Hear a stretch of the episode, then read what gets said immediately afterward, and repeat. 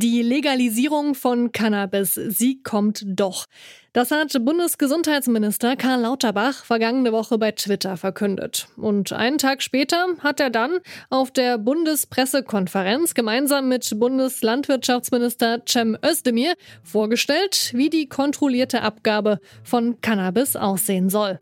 Diese kontrollierte Abgabe, die soll so funktionieren, dass nicht gewinnorientierte Vereinigungen von mir aus können Sie auch von Cannabis-Clubs sprechen, also nicht gewinnorientierte Vereinigungen mit maximal 500 Mitgliedern können dann zu Genusszwecken äh, Cannabis-Produkte anbauen, für den Eigenkonsum ausschließlich. Wie funktionieren solche Cannabis-Clubs? Das schauen wir uns in dieser Folge an. Ich bin Marianta. Moin. Zurück zum Thema.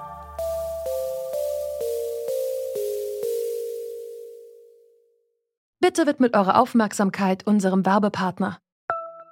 Die Suche nach geeigneten Mitarbeitenden kann viel Zeit in Anspruch nehmen, muss sie aber nicht unbedingt, denn man kann sich helfen lassen.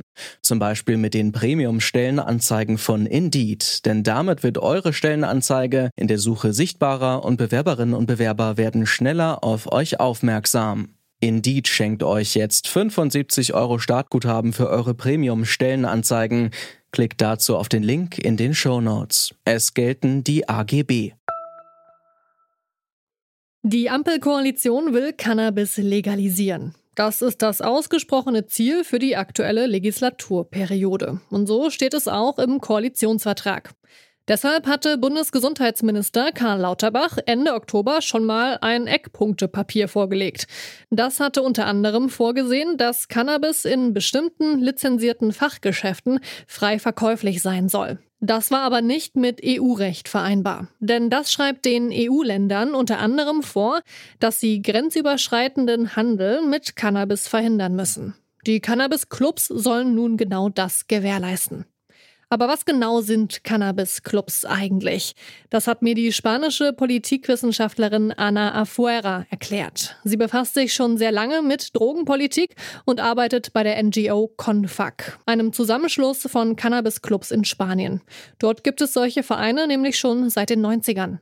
The original model, it's a das ursprüngliche Modell ist ein geschlossener Kreislauf. Die Clubs sind gemeinnützige, nicht gewinnorientierte Organisationen, die ihr eigenes Cannabis anbauen und das dann mit den Vereinsmitgliedern teilen. In einem geschlossenen Kreislauf eben, was bedeutet, dass die Substanz keine Dritten erreichen kann. Die Cannabis Social Clubs wurden außerdem unter Kriterien des Gesundheitsschutzes entworfen. Deshalb ist es auch Aufgabe der Clubs, harten oder problematischen Konsum zu vermeiden und die Konsumierenden darüber zu informieren, wie man Cannabis richtig verwendet. Das Eckpunktepapier, das sieht vor, dass die Cannabis-Clubs auch in Deutschland nicht gewinnorientierte Vereine sind. Sie sollen Cannabis für Genusszwecke anbauen dürfen. Weitergegeben wird es nur an Vereinsmitglieder für den Eigenkonsum. Um Mitglied in so einem Club zu werden, muss man mindestens 18 Jahre alt sein und in Deutschland wohnen. Außerdem ist jeder Verein dazu verpflichtet, Jugendschutz, Sucht- und Präventionsbeauftragte zu bestimmen. Außerdem ist es nicht erlaubt, Mitglied in mehreren Vereinen zu sein und die Clubs dürfen keine Werbung machen. Direkt in den Clubs zu kiffen soll auch nicht erlaubt sein und auch was die Menge angeht, gibt es klare Vorgaben. Pro Vereinsmitglied dürfen höchstens 25 Gramm Cannabis pro Tag, aber maximal 50 Gramm pro Monat verteilt werden. Für unter 21-Jährige sind es etwas weniger. Wie das in der Praxis aussehen könnte, darüber habe ich mit Heinrich Wieker gesprochen. Er hat schon 2016 einen Cannabis-Club nach spanischem Vorbild in Hannover gegründet. Cannabis darf er da im Moment noch nicht verkaufen, wobei das sowieso nicht der richtige Begriff sei. Der Ausdruck erwerben ist ein bisschen irreführend an der Stelle, denn wir erzeugen gemeinsam Cannabis und teilen die Ernte. Und es findet kein Verkauf in dem Sinne statt. In kleinen Vereinen tauscht man einfach so miteinander und in größeren Vereinen muss man natürlich Strukturen so entwickeln, dass es eine Erzeugergruppe gibt und eine Konsumentengruppe.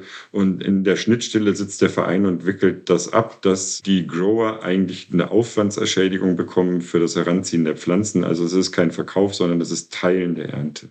Und wenn die Cannabis Social Clubs der Bundesregierung dann sozusagen oder die, wie Sie sich äh, die vorstellen, dann existieren, bereiten Sie sich dann darauf vor, auch Cannabis zu verkaufen? Denn so habe ich das verstanden, dass das dann in diesen Cannabis Social Clubs so laufen soll. Also für den Cannabisverkauf sind wir nicht der richtige Ansprechpartner. Wir machen es unkommerziell. Eine gewisse Kritik von unserer Seite ist, dass die Reglementierung des kommerziellen Marktes nicht definiert ist oder noch nicht terminiert.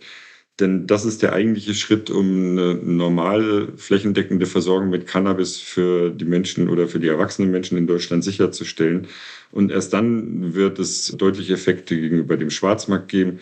Und dann können die Menschen auch in eine Dispensary oder in einen Shop gehen und einkaufen, ohne eine Verbindung zu einem Club eingehen zu müssen. Wir bieten in den Clubs natürlich Aufklärung, soziale Kontrolle, Feedback, wir bieten Gemeinschaft und Aktionen. Und das ist nicht unbedingt so, dass die Cannabis Social Clubs sich ausschließlich auf Cannabiskonsum konzentrieren, sondern das sind eher Interessensgemeinschaften von Menschen, die auch Cannabis konsumieren. Also es kann durchaus einen Verein geben von Cannabis konsumierenden Dackelzüchtern oder Tango-Tänzern.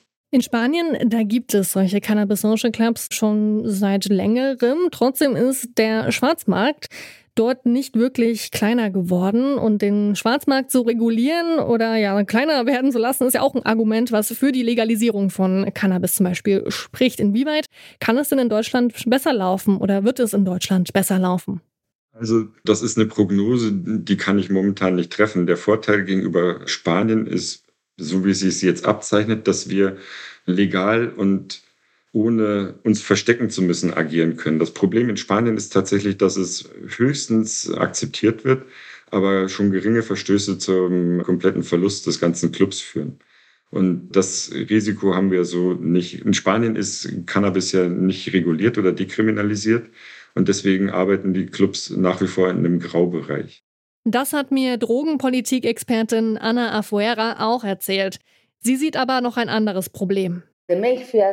Die Mafia, das organisierte Verbrechen, ist hier in Spanien aktiv und exportiert Cannabis in den Rest von Europa.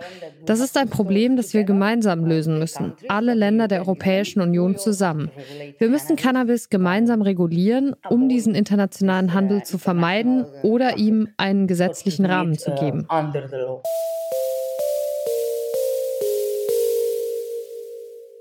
Die Cannabis-Clubs sollen geschlossene Kreisläufe bilden, damit keine unerlaubten Mengen Cannabis in die Länder des Schengen-Raums gelangen können. Mit den neuen Eckpunkten für die Cannabis-Legalisierung reagiert die Koalition so unter anderem auf die Forderungen der EU-Kommission.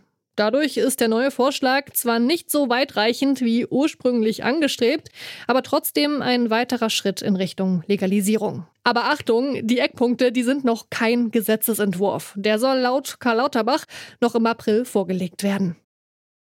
Und das war's von uns für heute. An dieser Folge mitgearbeitet haben Amira Klute, Lukas Stöckel und Alea Rentmeister. Produziert hat sie Tim Schmutzler.